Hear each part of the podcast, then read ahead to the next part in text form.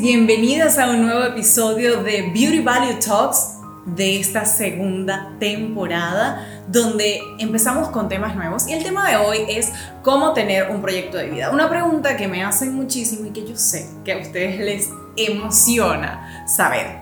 Pero antes de empezar a hablar de un proyecto de vida, ¿por qué es importante tenerlo? Y Edith Fromm, quien era un psicólogo, se dedicó a entender los supuestos básicos, esas necesidades que los seres humanos tenemos, a las que llamaban necesidades humanas, y entre ellas encontramos la trascendencia. Los seres humanos tenemos la necesidad de crear, de hacer algo, y dentro de ese crear y, dejar un legado, o digamos que elaborar algo, pues encontramos que el proyecto de vida puede ser la respuesta a esto.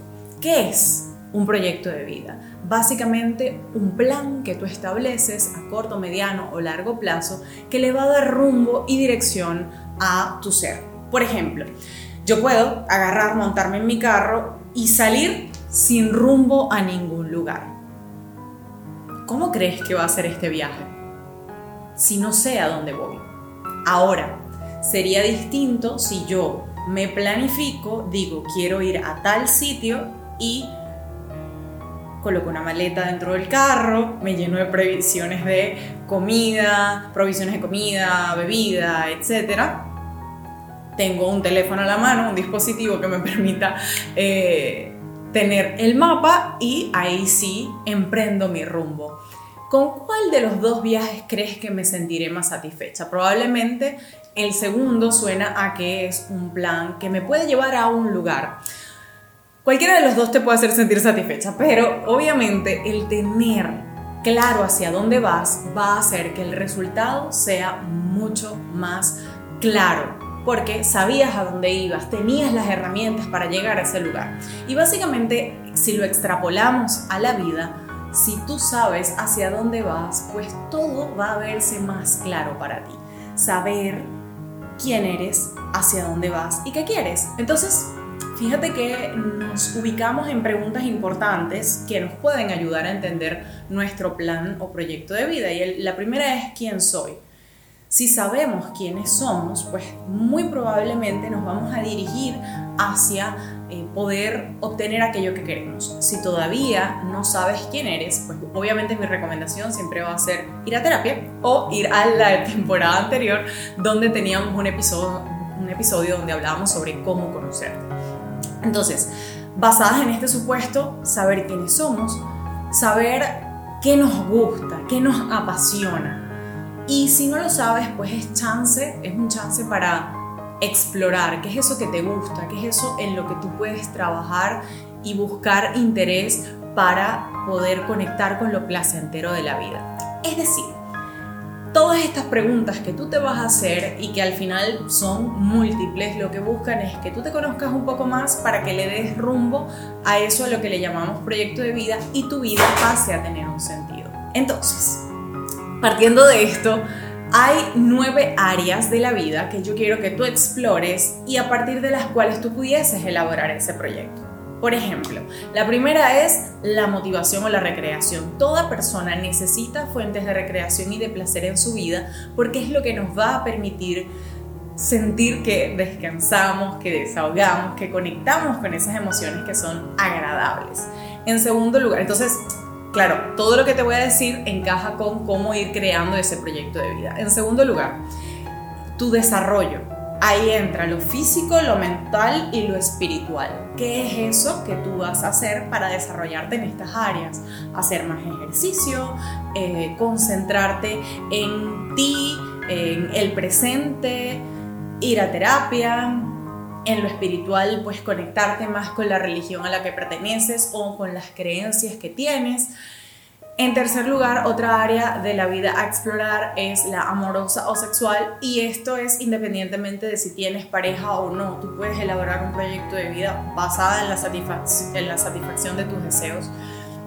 En cuarto lugar, lo social o lo financiero. Podemos hacer planes que tengan que ver con cuánto vamos a interactuar con otras personas, cada cuánto vamos a salir o compartir con otros seres humanos a quienes queremos.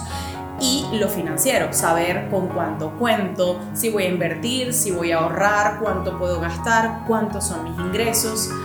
En quinto lugar, lo que tiene que ver con lo ambiental o la naturaleza. Soy una persona que quiero aportar al planeta, eh, quiero que mi vida sea más sostenible, quiero conectar más con la naturaleza, hacer viajes, eh, plantar árboles. Además de esto, otra área de la vida que pudieses explorar es el área de la alimentación. Quiero comer más saludable, quiero alimentarme de una forma en particular. Eh, me he dado cuenta que mi cuerpo ah, tiene unas necesidades especiales, las voy a cubrir. Luego el área del sueño o descanso, donde eh, pues vamos a hacer planes en función de quiero dormir tantas horas al día, em, quiero hacer siestas o quiero mejorar mi sueño porque últimamente he tenido problemas al respecto. El, el área de la actividad física, que como les decía anteriormente, pues se conecta un poco con el tema del desarrollo, eh, donde yo puedo de alguna forma planificar, incorporar rutinas de ejercicio a mi vida, tener un entrenador o ir al gimnasio, planificar cuántas veces me quiero ejercitar y por último, pero no menos importante, lo emocional. Yo eh, quiero conectar con personas, quiero eh, digamos, reencontrarme con algunos amigos que me dan mucha felicidad, quiero ir a terapia, quiero trabajar en mí. Entonces, fíjense cómo de alguna forma todas estas áreas van a ubicarnos en cómo es nuestro proyecto de vida. Entonces, una vez tengas esto, tú vas a tomar nota de todo lo que dije y si no lo hiciste, pues pausa, retrocede y vuelve adelante. Y una vez tengas todas estas áreas y los planes que quieres en cada una de ellas, pues toca empezar a preguntarte qué debo hacer en cada una de estas áreas en primer lugar y en segundo lugar qué me detiene de alcanzar cada una de eh, las metas que me propuse en, en este plan. Entonces, fíjate que el proyecto de vida es muy individual, es muy particular. Lo que yo planifique para mi vida no tiene nada que ver con tu proyecto de vida. Todos los proyectos de vida son válidos, incluso no tener uno. Sin embargo, como psicóloga siempre te voy a recomendar que tengas un plan porque es lo que nos da sentido, es lo que nos hace sentir que vale la pena estar aquí. Entonces, habiendo mirado esto, creo que es importante recapitular un proyecto de vida es un plan que nos permite tener uh, una misión, algo que hacer y un rumbo claro hacia dónde ir. Al mismo tiempo, este nos puede permitir reforzarnos, o sea, sentirnos como, ok, estoy alcanzando las metas, voy hacia donde quiero, abarcando las áreas de vida que tú consideres y entendiendo que tu proyecto de vida es válido.